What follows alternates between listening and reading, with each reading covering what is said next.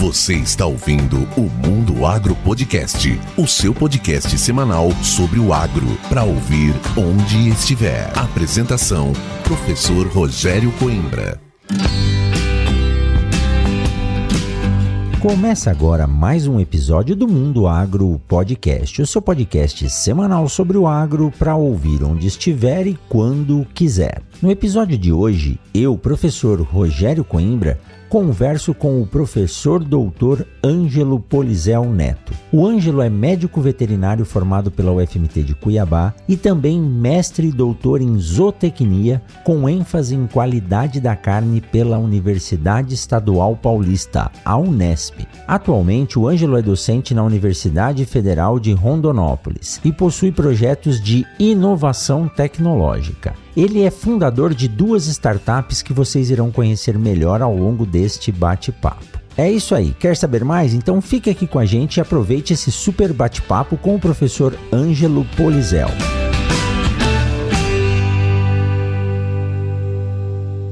Esse episódio do Mundo Agro Podcast é um oferecimento da Momesso. Momesso, excelência no tratamento de sementes do on-farm ao industrial.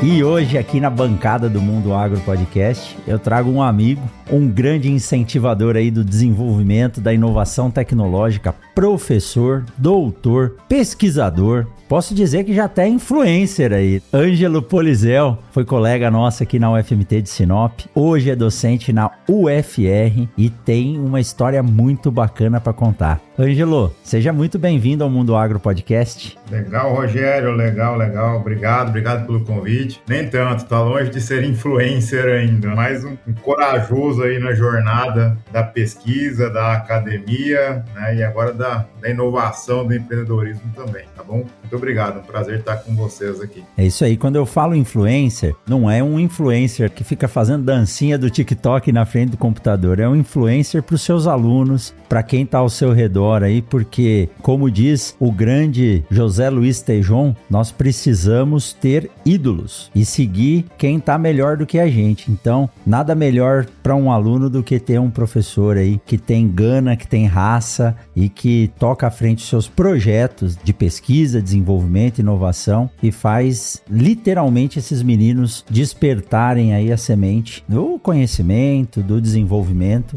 isso é bacana demais. É tão bom até que agora, se a gente precisar de dinheiro, a gente pode pedir para os nossos alunos, né? Que os meninos estão indo tão bem, né, Ângelo? Que aí a gente já tem, já tem um fomento aí se precisar um financiamento, se faltar dinheiro aqui, viu? eu falo, eu falo. Eu falo isso em sala, registro com eles, entendeu? Eu falo, ó, quando estiverem aplicando esse conhecimento lá, lembra de fazer uma caixinha pro professor. em tempos de vacas magras, agora talvez seja uma oportunidade de resgatar esses investimentos nossos aí, né, Rogério? É isso aí, mas, certeza, é, mas é muito bom ver o desenvolvimento deles, né, Ângelo? Você viaja bastante também e não tem nada melhor do que você chegar num local e pedir lá no meio de uma apresentação para levantar a mão e ver uma série de mãos se levantando, falando, pô, eu tive a oportunidade de dar aula para vocês e esses meninos hoje voando. Mas é isso aí, Ângelo. Bom, nosso bate-papo aqui, como sempre, é bem tranquilo. Você é de casa já. Eu quase diria que é um pratas da casa, né? Porque a UFR é uma filha da UFMT Sim. que agora alçou o voo e está voando bem alto, graças a Deus, é um baita exemplo aí de emancipação. Mas aqui é para você contar um pouco da sua história. Você é egresso da UFMT, formado na UFMT de Cuiabá, desenvolveu uma carreira aí na área de pesquisa, se tornou docente e o empreendedorismo hoje está fazendo parte da sua vida. Então, o bate-papo aqui hoje é para contar boas histórias. Então, para começar, como que surgiu aí essa vontade? Da onde veio a história de trabalhar com animais, a veterinária? Você já tinha alguma influência na família? Você já é aí de uma família de grandes fazendeiros, pecuaristas? Ou não, como eu da cidade, teve a vontade de estudar e lá na UFMT teve bons influenciadores, bons professores que lhe guiaram. Conta pra gente essa história, Ângelo. Com certeza, me sinto um prata da casa, assim, com certeza pela UFMT, orgulhosamente Mato Grosso Sou criado aqui em Rondonópolis, tá bom? Possivelmente quem nos ouve aqui de Rondonópolis deve ter visto algum Polizel rodando por aí. Meus pais vieram do interior de São Paulo, vieram posicionar aqui no sul do Mato Grosso, que estava em abertura naquele momento, década de 70, 60, 70. E aqui, como bom interiorano do interior de São Paulo, acharam oportunidade de terras, que teriam perspectiva de progresso e aqui ficaram, se estabeleceram, tiveram algumas experiências no comércio. O meu pai, dentre os três irmãos, tinha formação em matemática, para você ver que já veio uma base acadêmica aí sendo construída. Naquela oportunidade, estava abrindo o campus daqui da UFMT em Rondonópolis, na oportunidade UFMT ainda. Então, meu pai se ingressou dentro do corpo docente da universidade e seguiu empreendendo também. É, então, já vem um pouco do berço aí. Me orgulha muito a história dele, por sinal, em que empreendeu no rural, no agro, mais voltado para a pecuária e manteve também a sua carreira acadêmica de docente da universidade, um pouco menos pesquisador, mas docente da área de matemática. Então, tive sempre sempre muito próximo desses dois mundos, do mundo agro e do mundo academia. Era comum estar o Ângelo Polizel Neto, pequeno, lá correndo nos corredores da universidade, ah, em especial no período da noite, que era o período que ele ministrava a aula, e no fim de semana na fazenda. Então, assim, essa formação, como para muitos, né, Rogério, é importante ali para os 13, 14 anos de formação, eu me encontrava nesses dois mundos, circulando num período, num momento na universidade e no meio rural. E aí, nada é mais comum do que unir esses dois mundos, me direcionei para a academia, para a universidade, para fazer medicina veterinária. Claro que de uma trajetória projetada totalmente diferente do que se concretizou. Eu entrei para veterinária para ser aquele bem médico veterinário, doutor, clínico, porque eu me encantava quando eu estava na fazenda e vinha um veterinário na fazenda dos meus pais, dos meus tios, e eu achava aquilo o máximo, né? Um profissional, que cara, que, quem que é esse? E hoje, voltando um pouquinho na tua fala, quanto que é bom esses influencers, entre aspas, ou referências, como diz Sérgio, esses ídolos que acabam te direcionando para o bem para o bom caminho. E aí fui fazer veterinária, e aí na veterinária em, na UFMT de Cuiabá, conheci uma base de professores, em especial da zootecnia, que trabalhavam com produção animal, que unia um outro mundo que me despertou, que era números ciência, decisão tomada em dados, professores de renome que vale a pena citar, como o professor Luciano Cabral. Falei, mas que, como eu chego nisso? O que é isto? Que é pesquisa? O que é números? É, o que é estatística? E aí foram montando quebra-cabeças dentro da formação do Ângelo e direcionando para uma carreira um pouco mais acadêmica. Entrei sem saber que era um mestrado, um doutorado e acabei sendo direcionado para um mestrado e para um doutorado. E aí, nesse inteirinho, encontro a qualidade da carne. Vou falar de carne, já gostava de carne, e agora entender qualidade de carne faria todo sentido dentro do processo. Tem até uma história legal, Rogério, que assim, numa fase ali de fazenda que eu tava, né, já ajudando meus pais na fazenda, sei lá, com uns 17 anos por aí, tive a oportunidade de ir para um frigorífico acompanhar uma operação demandada pelo pecuarista, meu pai da fazenda. Não, vai lá acompanhar um abate e tal particularmente posso fazer aqui, falou: você não estava muito bem nos estudos, então você vai ver o que é trabalhar no frigorífico, você vê como é puxado e tal. E aí eu me encantei com aquele fluxo rápido, aquele volume de pessoas, com aquele organização de indústria. Começou a culminar isso para dentro da minha carreira acadêmica. Cara, tem uma área aqui, eu tenho uma, uma oportunidade de gestão ou de melhorias pensando em indústria. É claro que entrei na faculdade não tinha dinamismo do que era, mas esse conjunto de insights, experiências, bons professores, ídolos, acaba me direcionando, digamos, numa formação em medicina veterinária e desde pronto já para um mestrado para a parte de pesquisa voltada para a produção animal, mas linkada com uma entrega de qualidade de carne dentro da produção animal, tá bom?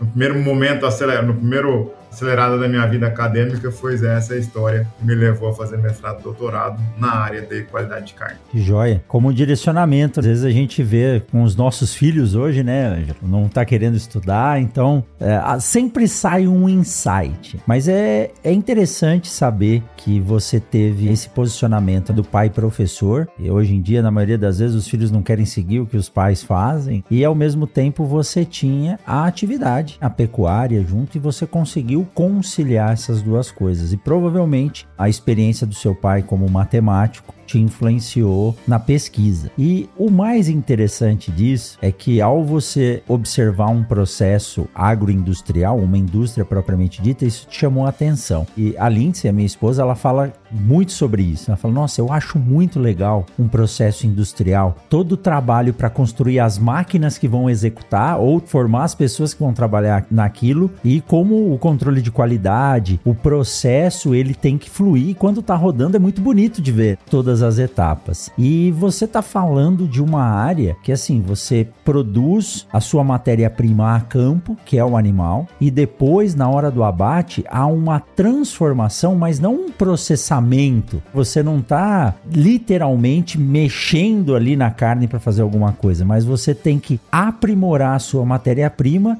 e aí entra a questão da avaliação e dos cortes. E o Brasil hoje, eu acho que tem se destacado como pioneiro em uma série de cortes. Sei que a Argentina vinha com essa tradição, mas o Brasil tem cada vez mais tem trazido essa dinâmica. E aí você vendo o abate que no início parece ser algo que assusta um pouco, você fazer o abate de um animal, mas já falei, já teve aqui comigo o Rada Salé, que é um colega que estudou em Botucatu. Hoje ele é diretor da Hamashi, se eu não me engano, trabalha com exportação de carne halal para o mundo inteiro. Tava conversando com ele agora há pouco aqui antes de entrar com você. E naquele episódio ele contou uma história muito legal que eu uso para contar para os meus filhos. Às vezes as crianças não entendem, o Felipe, meu menino, não entendia por que, tinha que matar o boi para comer, era só ir no mercado e comprar carne. Então eles contam que no abate halal, o processo de abate para fins de alimentação é a transformação de um animal em algo mais sagrado ainda, que é o alimento. Então, quando a gente começa a ver dessa forma, a coisa fica um pouco mais leve. E falando em termos de tecnologia,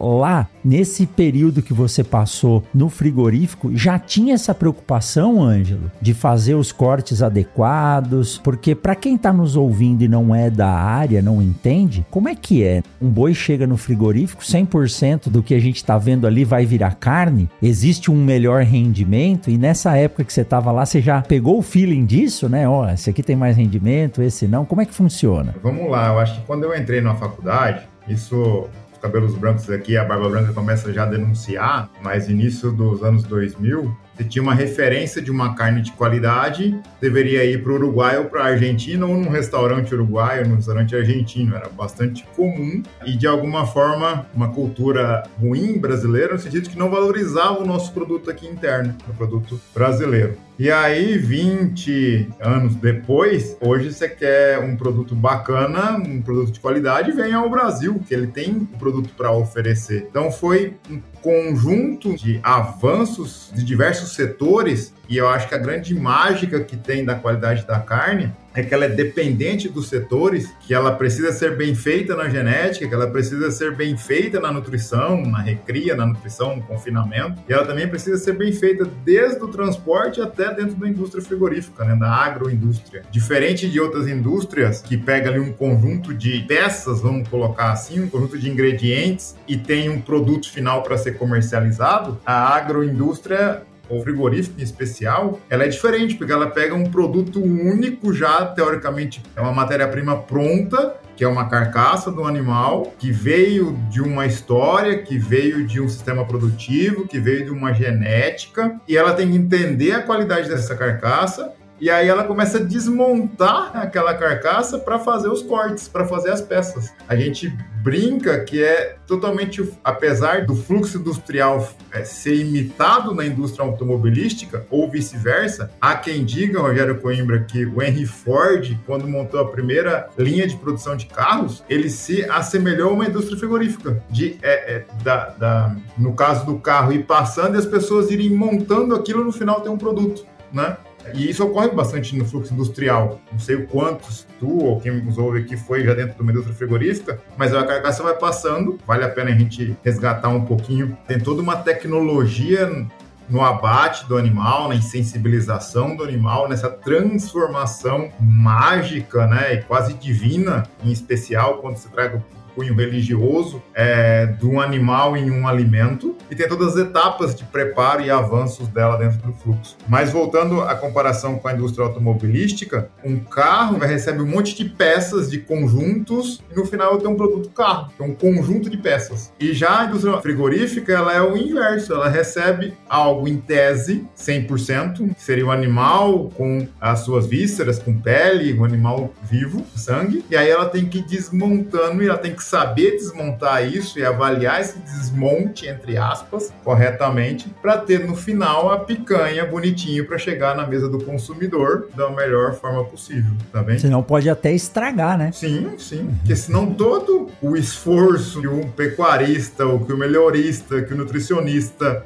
fez para trás que o transporte, um do gargalo, até as minhas pesquisas em Sinop eram bastante voltadas para transporte, que é um, é um elo crucial entre a, o pecuarista e a indústria, e a questão de um dia, assim, pensando na vida do animal, ele vai submeter a esse transporte em um, apenas um dia de vida, digo, em algumas horas daquele dia, e pode estragar tudo que fez para trás e tudo virar para frente, por uma etapa importante. Então, o que, eu quero ressaltar? Que a indústria da carne, como toda a cadeia da carne como um todo, ela é uma engrenagem que tem que estar tá muito conectada, muito entendida, muito eficiente para que eu possa chegar a um produto final de qualidade. E aí, nessa evolução desses 20 anos, isso avançou muito, avançou muito nos diversos setores. Ainda tem espaço, ainda temos que avançar, é, e isso é o bom, gera oportunidades como um todo, mas melhoramento genético avançou, o nosso peso de abaixo dos animais avançaram, o rebanho mato-grossense avançou de tamanho tamanho, de qualidade, de eficiência produtiva. Não vou ficar falando em números aqui diversos, né? Mas a proporção de animais jovens que a gente abate hoje é muito maior do que há 20 anos atrás. E a mesma forma forçou a indústria a também se movimentar, tá?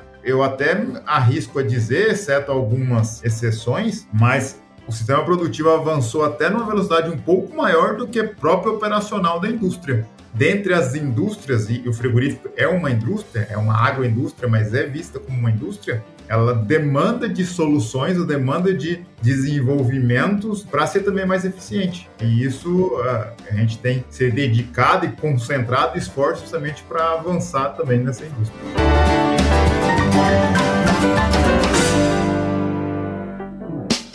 Siga o Mundo Agro Podcast nas redes sociais: Instagram, Facebook e Twitter. Arroba Mundo Agro Podcast.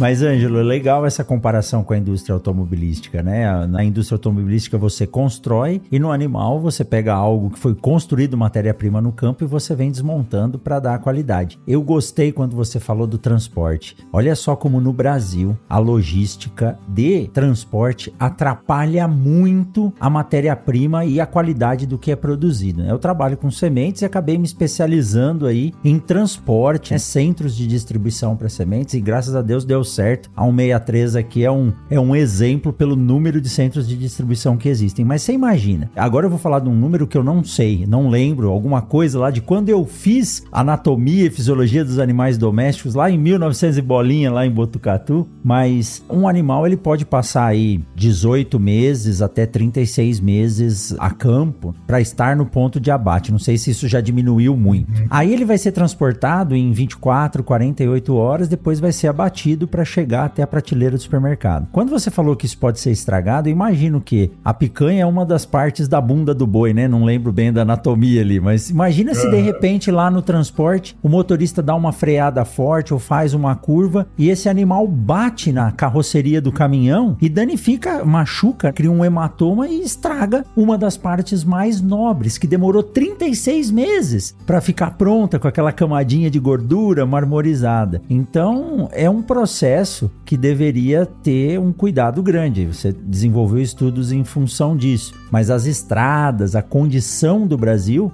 não favorece esse ponto. E é um ponto que você falou que pode durar 24 horas. É um dia em três anos que pode estragar todo um trabalho que foi feito por trás. Por isso que eu digo que a informação, pesquisas como a que você desenvolve, são importantíssimas até treinar o motorista desse caminhão para dizer, cara, você tá levando aqui uma porção de picanha bem cara, então vai devagar, viaje num momento em que não esteja tão quente. Eu não sei se de vez em quando precisa parar para molhar o boi lá para dar uma diminuída na temperatura, mas é fundamental. A etapa do transporte aí é um elo de ligação que vai garantir a qualidade final desse produto, né, Ângelo? Sim, sim. E o mais legal que teve um movimento tanto do frigorífico em capacitar, treinar os seus transportadores, né, seja eles internos ou sejam terceirizados, tá bom? Montar auditorias de bem-estar animal, porque tem um lado também sensível dessa conversa, Rogério, que esse animal machucado por uma freada brusca, a gente está pensando aqui que não vai ter a picanha bonitinha para o churrasco, mas antes disso eu tenho um animal que foi submetido a um sofrimento desnecessário, a uma dor Exato. desnecessária, entendeu? A gente entende sim que é um momento de estresse esse transporte e tal, mas é um momento de estresse na literatura que chama isso de um estresse normal, um estresse de estresse, que não rompeu uma barreira do que o animal entrou num quadro patológico. Como você mesmo comentou até um pouco antes, cara, eu ir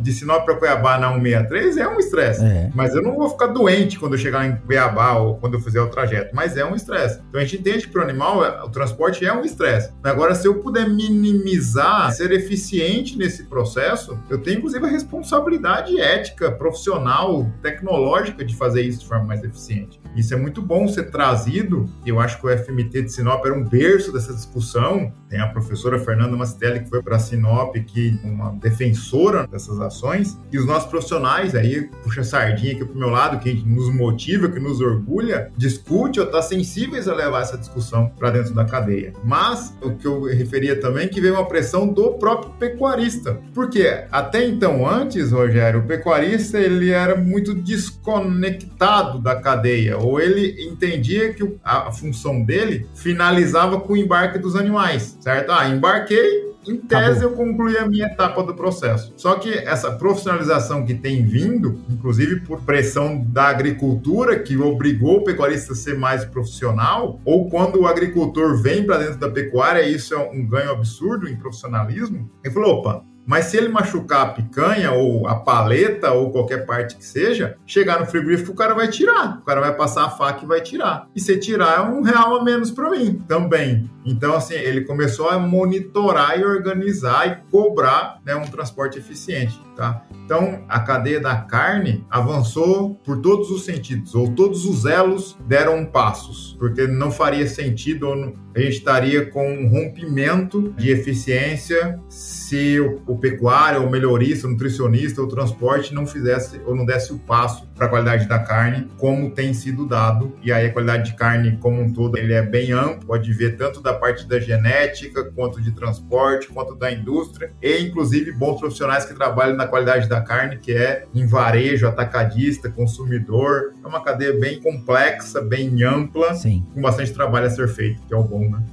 E Ângelo, então o pecuarista, como você disse aí, explicou muito bem, o trabalho não termina mais quando ele embarca o boi. E ele é recompensado? Existe uma diferença? Estou perguntando como leigo mesmo, tá? Certo, certo. Existe uma diferença em função do rendimento? Porque um boi, por exemplo, qual que é o rendimento de carne? Ele sai com, sei lá eu, quantas arrobas e quanto disso vira carne efetivamente. Quanto mais vira carne, mais o pecuarista ganha. É, é essa a relação? É, é, ele não chega assim a entrar no nível de desossa para saber quanto que rendeu lá. O que o frigorífico faz? A cadeia se organizou para isso. Ele avalia essa carcaça no final do abate, então o pecuarista envia os animais. É legal até comentar um pouquinho, porque para alguns vão ser redundante isso, uma informação já uniformizada, digamos assim, mas para outros não. O pecuarista, quando vende o animal, exceto em algumas condições particulares, vou falando na maioria, ele vende, ele liga no frigorífico e fecha um valor de arroba. O valor de arroba é a previsibilidade de que ele vai receber X reais. Ou seja, fechei hoje a 250 reais a arroba. Então envio os animais, continua sendo o pecuarista passa ali por um período de descanso, é abatido, faz todos os processos enquanto matéria-prima. Para o pecuarista é um produto que ele está entregando, para o frigorífico ele está recebendo uma matéria-prima. A gente já comentou um pouco disso. Aí retira as vísceras e aí pesa a carcaça quente. Aí eu pesei a carcaça quente, ela pesou 16 arrobas. Aí 16 arrobas vezes o valor que eu havia combinado, ali que efetivamente houve a venda. Ali concretizou, monetizou, transformou aquilo num número monetário, financeiro, tá bem?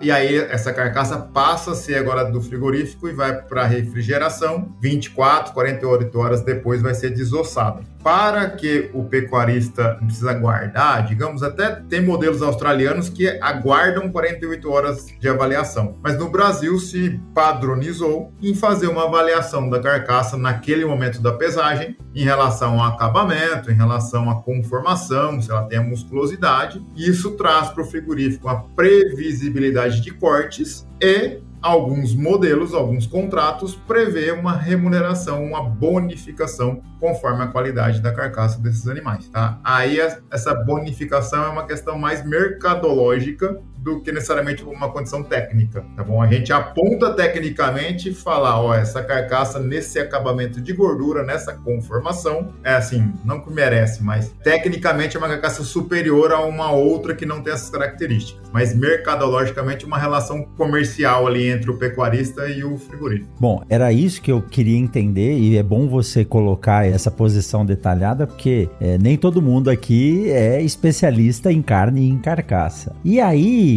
Ângelo, você comentou um pouco atrás, olha, a evolução tecnológica da produção foi tão rápida que aí a indústria teve que acompanhar. E quando a gente fala em tecnologia utilizada para melhorar a qualidade da carne, a gente sabe hoje que o mercado é cada vez mais exigente. Na minha época, churrasco, você espetava de qualquer jeito a carne lá, assava, comia e se divertia brincando na beira de um lago pescando. Hoje, às vezes você vai na casa de um amigo, tem uma linguiça pendurada num ganchinho um pedacinho de carne lá, que é o tal do bife do açougueiro, que deve pesar umas 300 gramas, assim, que é o, o concurso da carne. E aí, quando a gente fala em avanço da tecnologia, avanço da qualidade, melhorar a qualidade da carne, e aí você acabou de falar que tem alguém que faz a avaliação dessa carcaça. Então, em algum momento, eu tenho um profissional avaliando isso para padronizar esse valor, embora tenha um peso ali, mas tem uma padronização porque você sabe que tem animais que são criados especificamente para produzir um tipo de carne que vai atender um público específico. E aí, como que é essa tecnologia? Como que surgiu?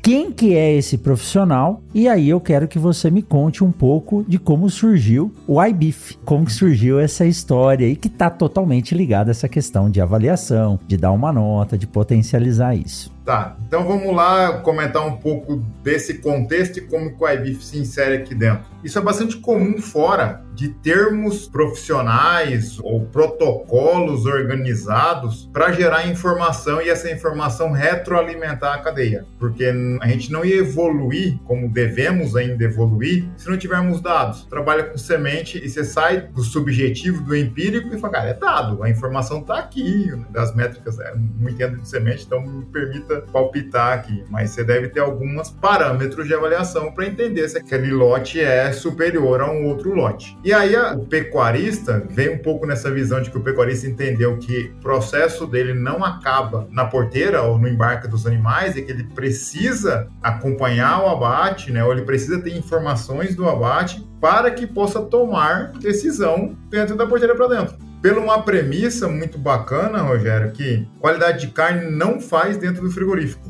Esse é um negócio bem legal de ser reforçado. Frigorífico, agroindústria. Igual a semente, vem do campo, né? É, exatamente. Eu acho que se, se assemelha mais do que a gente imagina, viu? Exato. A agroindústria tem potencial, digamos, de valorizar, reconhecer ou até melhorar a qualidade daquele produto. É verdade. Mas se é um produto ruim, é ruim fora da frigorífico, dentro do frigorífico, em qualquer lugar. Ele não tem como corrigir a rota dele. Isso é importante ser dito. E aí, por muito tempo, o pecuarista ficou desconectado disso. Falou, pô, tem um produto superior, eu me dedico bastante da porteira para dentro, mas entrego meus animais e não recebo um feedback. Eu não tô nem falando de dinheiro, tô falando de, de informação mesmo para me direcionar o meu negócio. E aí o iBeef se conectou aí com esse gap, digamos, em ter disponível profissionais para gerar informações. A gente estabeleceu um protocolo de base acadêmica, de base científica, mas aplicado a uma realidade operacional do fluxo industrial do frigorífico. Porque eu não posso chegar lá no frigorífico com uma base essencialmente acadêmica e que não operacionalizo lá dentro. Aí eu travo o frigorífico e eu só vou uma vez no frigorífico no outro dia ele não me aceita mais. Então a gente enxugou o protocolo, entendeu um protocolo de abate que gerasse métricas relevantes, fluidas, né, no sentido de dar fluidez também no frigorífico, mas que possam retroalimentar o pecuarista, o programa de melhoramento genético, o programa nutricional. Em suma, o iBeef se dedica hoje a ter essa informação da carne, mas também para a indústria frigorífica, mas o foco principal dele é gerar informação para trazer de volta para o sistema produtivo, a decisão no sistema produtivo. Quando eu digo decisão no sistema produtivo, permeia a genética, a nutrição, a raça, resultados de transporte inadequado, entre outras coisas. Esse é o escopo de atuação do IBIF se assemelha demais, mas demais com a cadeia de sementes e com o trabalho que a gente faz nesse projeto de extensão, que é além de trazer essas informações para a indústria, melhorar o rendimento, você nunca vai melhorar um indivíduo semente dentro da indústria de beneficiamento de sementes, mas você vai aprimorar o lote, vai selecionar os melhores dentro do todo. E é muito parecido, viu, Ângelo? É muito parecido esse processo e essa. A gente nem tinha se, se tocado disso, né? Não, essa interação tem que aumentar. Eu vou pegar você alguns dias e vou levar na indústria de beneficiamento de sementes para ter um pouco da informação de alguém de fora no que pode melhorar, viu? Muito bacana essa visão aí de duas coisas que estão muito ligadas. Afinal, a soja que a gente produz que começa na semente vai servir para transformar em proteína de boi lá na frente que vão passar pelo mesmo processo. Mas me diga mais um pouco sobre o iBeef. Vamos lá, eu quero entender melhor como funciona. Você tem profissionais, pessoas capacitadas que prestam esse serviço para poder coletar essas informações e se eu for o dono de um frigorífico frigorífico. Eu consigo contratar vocês para ter um profissional desse 24 horas durante o meu processo de abate, gerando essas informações? É isso? É, a gente tem atendido, o nosso principal cliente é não frigorífico, pecuarista, o melhoramento genético, os animais que são encaminhados para dentro do frigorífico. O frigorífico tem a sua operação, tem a sua rotina, os seus técnicos. A gente se insere dentro do fluxo dele, pelo entendimento do fluxo dele, para que não trave o fluxo dele, e coleta informações tanto de abate, e aí eu sigo aí talvez o maior diferencial do iBeef porque até o abate, até enquanto pesar a carcaça, uh, tem bons profissionais e boas empresas que também fazem isso. Mas a gente vai além, a gente segue essa carcaça, segue esse animal e aí é, geram métricas e dados quanto desossa em quanto qualidade de carne depois do resfriamento aí entra em métricas de área de lombo, de espessura de gordura, de índice de marmoreio. Aí a depender do que é o perfil, né, o que é o escopo que tem buscado, e inclusive sai com uma amostra para fazer uma análise específica da maciez da carne. Isso, a gente gera ali um portfólio de 27, 28 métricas a serem compiladas e isso retroalimenta a base de produção para tomada de decisão, para saber qual é a genética, qual é a nutrição, qual é a, a decisão né, produtiva que mais entrega a qualidade de carne. Como a informação bem posicionada, eu gosto de dizer que não basta você ter dados. Em primeiro lugar, você tem que ter dados confiáveis, são dados consolidados. Uhum. Se você tiver um monte de dados sem usar, é lixo. Então a gente precisa de dados consolidados e ativos para gerar uhum. uma tomada de decisão preditiva. Hoje em dia você não pode só olhar dados de forma analítica. Você tem que ter a capacidade de predição. E quem tem essa informação hoje sai na frente, tanto para obter um produto melhor, quando você gera esse produto ou essa matéria-prima, quanto para poder agregar valor até na comercialização lá na frente. Então, informação hoje dado é a maior riqueza desse planeta. Esperto ou a sorte é daquele que saiba organizar isso e trabalhar com esses dados de forma adequada. E tem ciência, muita ciência por trás disso. É, e o mais legal, assim, que no começo a gente tinha uma resistência própria do frigorífico em permitir coleta de dados. Porque falou, pô, mas o que, que esse cara tá invadindo aqui, digamos, o meu é. operacional para gerar dados, entendeu? Aí ele percebeu que quando tinha o um nome iBeef no processo, tinha animais superiores. Aí começou a mudar a chave e falar, pô, a gente sempre quando gera ali o contrato e tal, a gente tem que organizar uma agenda com eles. Não, Anjo, o Anjo, o iBif, quem então tá à frente, nem sempre tá eu à frente exatamente. Você promete que ano que vem você manda os animais de novo? Ou o seu contrato você garante que vai vir para mim de novo? É, começou a mudar a jornada agora. Né? Depois de alguns muros, não é assim? A gente conta a história como fosse etapas fáceis. Não, mas é. é, mas é, uma, a caminhada é longa, né? É longa, é longa. E é lógico que o seu trabalho, o seu desenvolvimento durante mestrado, doutorado, tudo isso ajudou a entender como fazer essa coleta de dados, a entender quais são os padrões. E aí entra realmente um diferencial da academia. A gente falou um pouco antes de começar da importância da ciência, da pesquisa, tecnologia, a inovação, que é algo que permeia aí a universidade hoje e tem ganhado bastante destaque, como isso faz a diferença. Com certeza, com certeza. É uma bagagem e continua a parceria com a universidade, o que a gente demanda da universidade, a parte laboratorial, remunera a universidade corretamente, tudo lastreado, aprovado, para que não gere dúvida para o cliente, nem exposição desnecessária do Ângelo. E é um ganho, assim, de mão dupla. Poucos percebem isso, ou alguns não assumem isso, mas hoje permite a gente trazer dados para dentro da universidade e falar, olha aqui, ó, tomando decisão em cima de dados, preparando futuro profissional para tomar decisão em cima de base de dados, né? O data driving que a gente chama. Esses dias descobri até que eu fazia data driving aqui. Porque não adianta nada eu ter dados e não souber extrair informação daquilo lá. Como você diz, um monte de dados sem usar é lixo. E quando você aproxima dali do mercado operacional, aproxima do fluxo, aproxima de decisão do mercado, isso traz um ganho muito grande para a academia, do meu ponto de vista, sabe? Da formação do profissional. Além de hoje o IBIF atrai é, estagiários, coloca ele no calor da emoção ali de participar ah, de uma operação real, de visualizar uma planilha, de tomar uma decisão, de informar um parceiro, um cliente qual o caminho a seguir. Então ele sai muito mais bem preparado. E essa interação entre o setor privado e a universidade, ela é uma sinergia muito grande. Imagina o aluno tem a oportunidade de estagiar num projeto desse. Quando ele sai para o mercado de trabalho, ele sai já muito à frente, mas muito à frente daquele colega que ficou simplesmente assistindo a aula e seguindo os ritos não não dá um passo a mais. Então é isso é importante demais. Isso é importante e é o que a indústria demanda, a universidade tem a capacidade de desenvolver em função das suas mentes pensantes e isso acaba tornando o Brasil esse destaque que a gente está vendo aí no mundo afora, no grande player aí na agricultura e no desenvolvimento dessas tecnologias. Muito bem.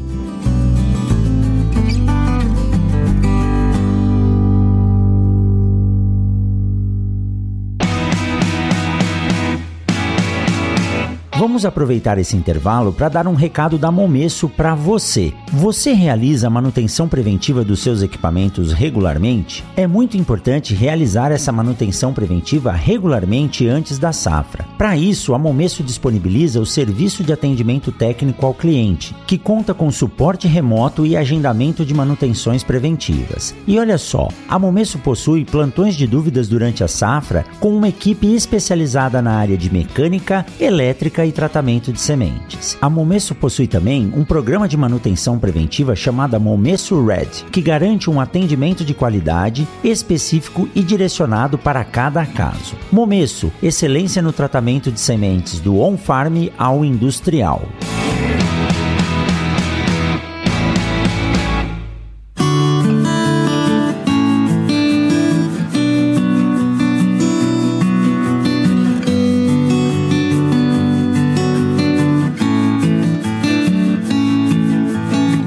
Isso aí, Ângelo. Depois desse rápido intervalo aqui, vou te dizer que tá dando fome. Falar de carne, de picanha, isso já tá me, me trazendo já um braseiro, aquele cheirinho da gordura pingando assim. Mas, Ângelo, eu comentei anteriormente sobre esse projeto que vocês têm, que é o iBeef, mas é lógico, tem uma avaliação dentro do frigorífico em algum momento aquela carcaça ela tem que ser avaliada e tem que se padronizar isso. E aí você tem uma outra sacada. Não sei se eu estou errado ou não, mas aí entra a área da inovação tecnológica, da inteligência artificial que está tão em alta hoje. E eu sou, assim, fanático. Eu adoro tudo que está ligado à inovação, tudo que traz a parte do digital, o uso dos dados. E a gente está falando aqui agora de câmera, de análise de imagem. Você está desenvolvendo desenvolvendo, desenvolveu já, você tem em aplicação um software aí, um sistema que permite uma comparação do que o olho humano faz através de software para avaliar essa carcaça aí depois de abatida e tirar alguns parâmetros também, que é o Redsoft, é isso, Ângelo? Isso aí, isso aí. Você viu que desafio é. a parte em Coimbra. Redsoft, Redsoft, um produto já dessa mindset de iBeef, digamos, um mindset de inovação.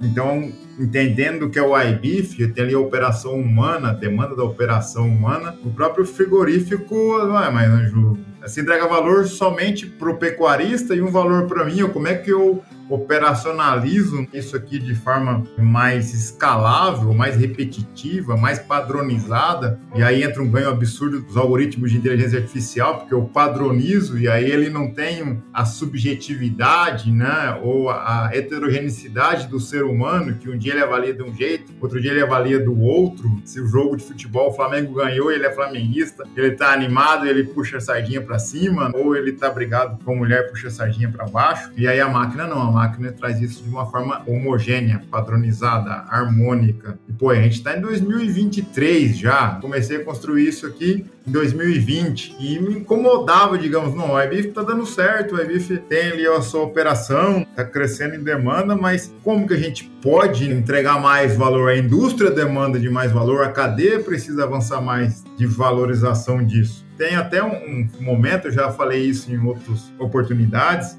isso antes da pandemia ainda, que estava treinando um tipificadores do frigorífico. E aí, na rota de, de, treinamento, Rogério, tem ali umas etapas, treinamento, verificação, prova depois. E depois de três, quatro dias faz uma reciclagem e prova. Em suma, as pessoas que daquela oportunidade não foram muito bem. E aí eu parei assim, vendo as notas e olhei o meu celular, sabe? Pra, sabe, ficar, o que eu vou fazer agora, né? Eu tenho que melhorar isso de alguma forma. Aí o celular me reconhece e me abre. Assim, permite, né? É. Operacionalizar. Falei, cara, eu tô treinando aqui três pessoas, quatro pessoas para avaliar cinco classes de gordura. Cinco. Hoje o operacional é cinco classes de gordura. E o celular me reconhece em 8 bilhões de pessoas, é. né? Cara, tem pô, tecnologia nesse negócio. Aí como é que eu faço isso? Eu não sou programador de base, gosto de computador, gosto de inovação, mas entre gostar e escrever um código, nós temos um, um espaço bem grande. Um gap grande. É um gap bem grande. E aí veio assim a vontade de entender o que era inovação, o que era uma startup,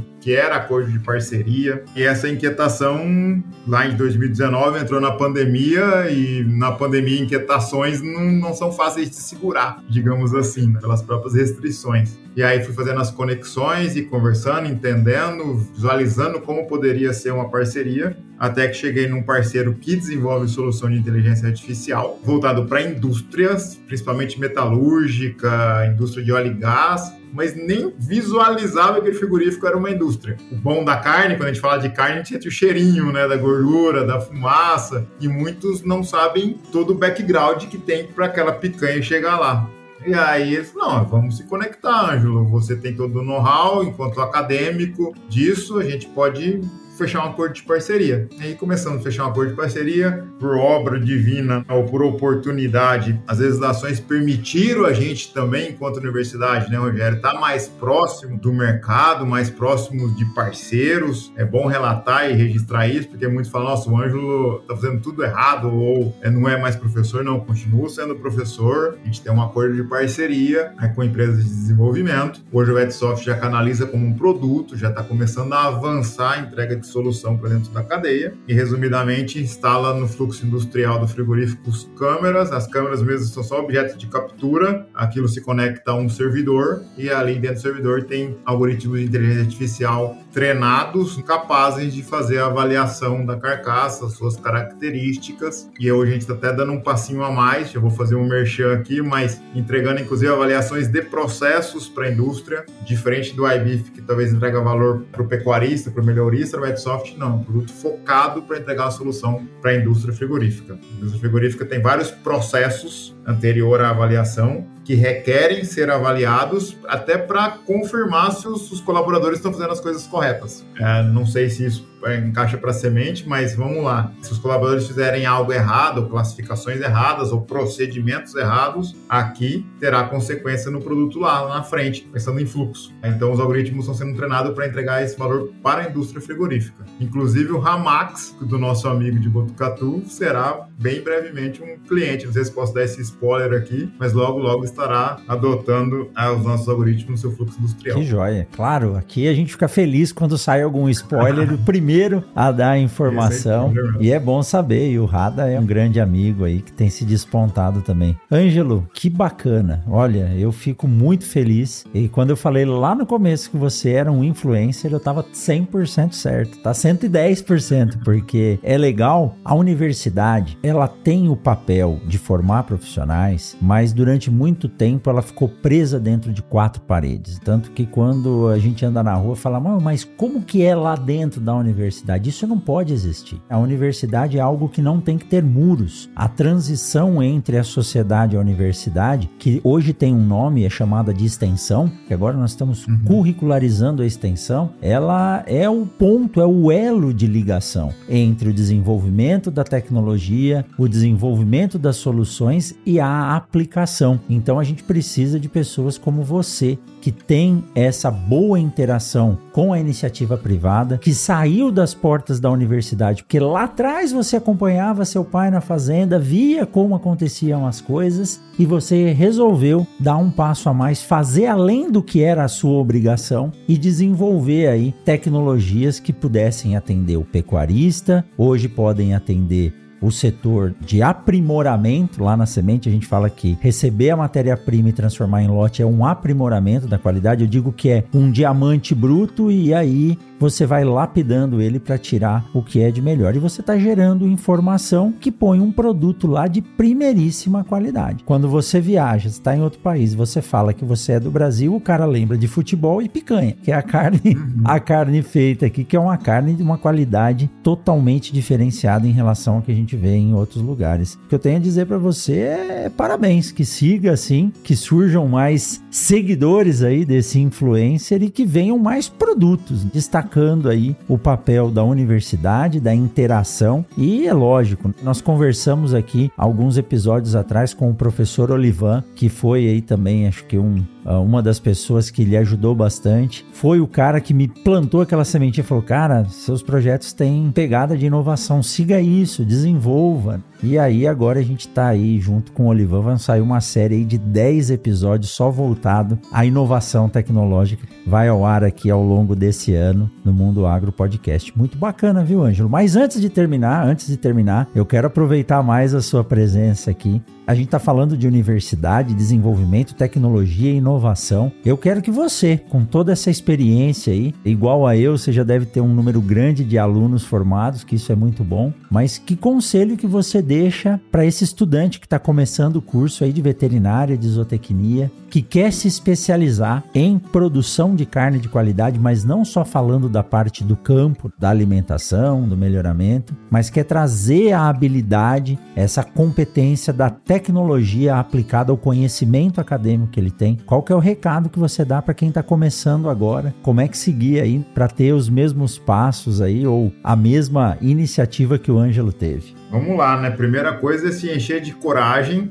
A gente contar agora 2023 aqui, a jornada não é fácil, mas é prazerosa. Eu tento levar isso aqui de forma realmente prazerosa, mas determinado. E eu acho que uma palavra grande que a gente tem que levar para os nossos profissionais e estudantes, que às vezes eu, eu vejo-os desmotivados por não ter uma determinação, por não ter muito clara a vontade do que está sendo construído. Entrou no curso, uma crítica das entradas, a forma de entrada, então ele entra meio perdido, e eu acho que é comum também, mas tentar se encontrar dentro do processo, né, traçar uma rota, né, um navio ou um barco que não tem uma rota, não vai para lugar nenhum, não sabe para onde vai, não tem vento bom. Já dizia Sêneca, é, né? É traça uma rota e aí pelo menos vai saber se o vento tá bom ou se tá ruim, né? Exato. E assim, uma provocação que eu faço para os meus alunos e ela eu faço para mim mesmo, ou a faço no espelho, digamos assim, não se pensa, não coloca dentro de uma quadradinho, né, de uma caixinha, porque você entra numa universidade, o aluno está se formando dentro de uma universidade, e a universidade é uma oportunidade do universo, de ser reconhecido enquanto universo de possibilidades. Alguns descobrem a cerveja e as festas e só vai para esse universo. Não, isso também tem que ser feito até para estimular o consumo de carne, né, né Rogério? Brincadeira à parte. É, com certeza. Mas assim, experimente ou se permita olhar para o lado, olhar diferente fora daquela caixinha, porque a gente, a velocidade das informações hoje em dia são muito ágeis. Olha o rebuliço, digamos assim, que deu esse ano com a inteligência artificial, com chat de automatizado, de construção de busca de informação. Então isso vai ser cada vez mais comum. Então a gente precisa de pessoas que tenham essa percepção rápida e busquem essas competências, essas habilidades de entender rápido aonde seguir, buscar experimentar, se não der certo, corrigir a rota, mas pelo menos ter uma rota muito claramente e não desanimar no primeiro desafio. Acho que talvez o grande recado final é esse. Com certeza não estaria aqui falando sobre isso, sobre o IBIF, sobre o Redsoft, sobre inovação numa universidade pública federal brasileira. Parece que sou até antagônicos e não são, tem que ser de forma possível, mas busquem inovação, tentem olhar do lado, tenta é, participar de grupos que participam e pensar um pouquinho diferente de uma rota que já está muito maçante, de uma pesquisa já muito definida. Pô, que nem aquele dia que eu falei, cara, meu celular me reconhece, vamos procurar alguma coisa que possa ser construída. E eu, de lá para cá eu já tive bons muros que eu tive que quebrar, mas sigo na rota aqui. Então não desanimem no primeiro desafio. É só um degrau para você subir na sua jornada. E vale a pena. No final, quando a gente vê é. o resultado, vale muito a Pelo pena. Pelo menos você tem a convicção de que eu tentei, eu fui atrás, Exato. corri, né? Não desanimei da primeira oportunidade. O não você já tem, né? Sim, sim. O não você já tem. Então você tem que correr atrás é. do sim. é. E eu digo assim, em especial do Redsoft, tem solução parecida hoje no mercado que é bom também. No primeiro dia que eu descobri, você fala, pô, parece que chegaram na frente, voltavam fazendo a propaganda que já tinha uma solução. Mas corrobora que tem a dor. Então não desanime no primeiro momento, entendeu?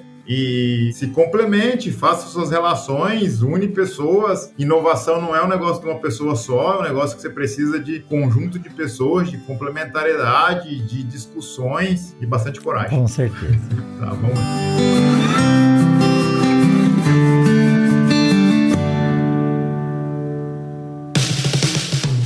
Mundo Agro Podcast faz parte da Rede Agrocast, a primeira e maior rede de podcasts do agro do Brasil. Acesse www.redeagrocast.com.br.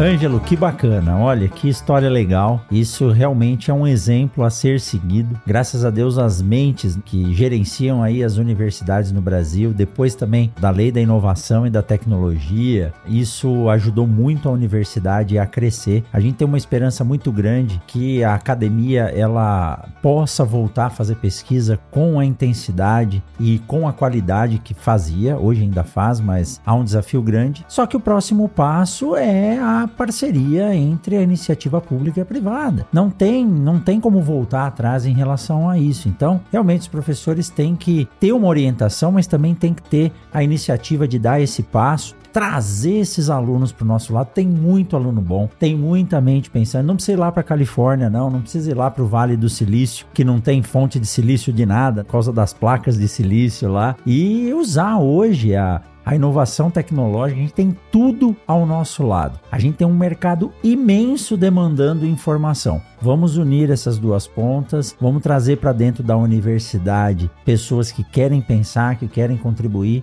e vamos fazer a sinergia. Você está de parabéns com esse trabalho que você vem desenvolvendo. Quem quiser saber mais, eu vou deixar aqui na descrição do podcast os links e o Instagram para que vocês conheçam aí a iBeef, o Redsoft e também o Instagram aí do Ângelo, que aí vocês podem entrar em contato com ele e o LinkedIn, que são as formas de comunicação. Ângelo, meus parabéns, que você tem aí ainda um bom tempo. Você falou que tá de cabelo branco, comparado comigo, eu tô parecendo Papai Noel. Você não tem cabelo branco nenhum, então você tem muito neurônio para gastar aí na sua carreira e que isso possa gerar muitos e muitos frutos. Parabéns, viu, Ângelo? E obrigado por esse bate-papo agradabilíssimo aqui com um colega do setor. E eu não sabia que tinha tanta relação assim a indústria de carne com a indústria de semente. Acho que nós vamos conversar mais sobre isso no futuro, viu? Legal, obrigado, Rogério. Obrigado pela oportunidade. Me conectem aí, busquem as redes sociais. Não sou um influencer e tão presente no mundo digital e de marketing como no mundo agro, mas dou os meus palpites lá. E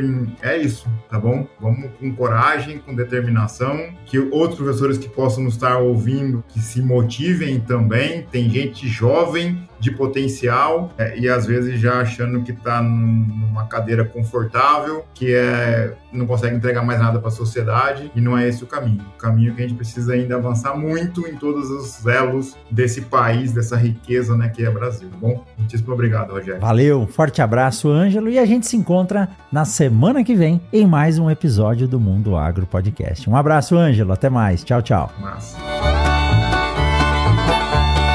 Você acabou de ouvir o Mundo Agro Podcast, o podcast semanal sobre o agro disponível na sua plataforma de áudio preferida. Siga o Mundo Agro Podcast no Spotify ou na Amazon, assine no Apple Podcast e se inscreva no Castbox ou no Google Podcast. E favorite no Deezer, assim você receberá uma notificação a cada novo episódio publicado. Eu sou o professor Rogério Coimbra e encontro você na semana que vem em mais um episódio do Mundo Agro Podcast.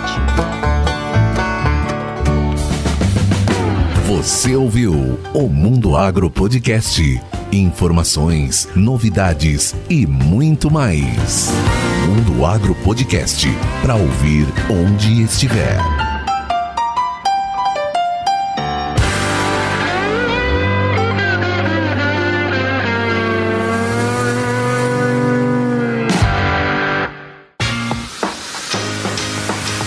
Olá, meu nome é Thiago e eu sou o editor desse podcast. Para saber mais sobre o meu trabalho é muito fácil. Acesse o site ediçãoondemand.com.br ou segue lá no Instagram, arroba. Até o próximo podcast.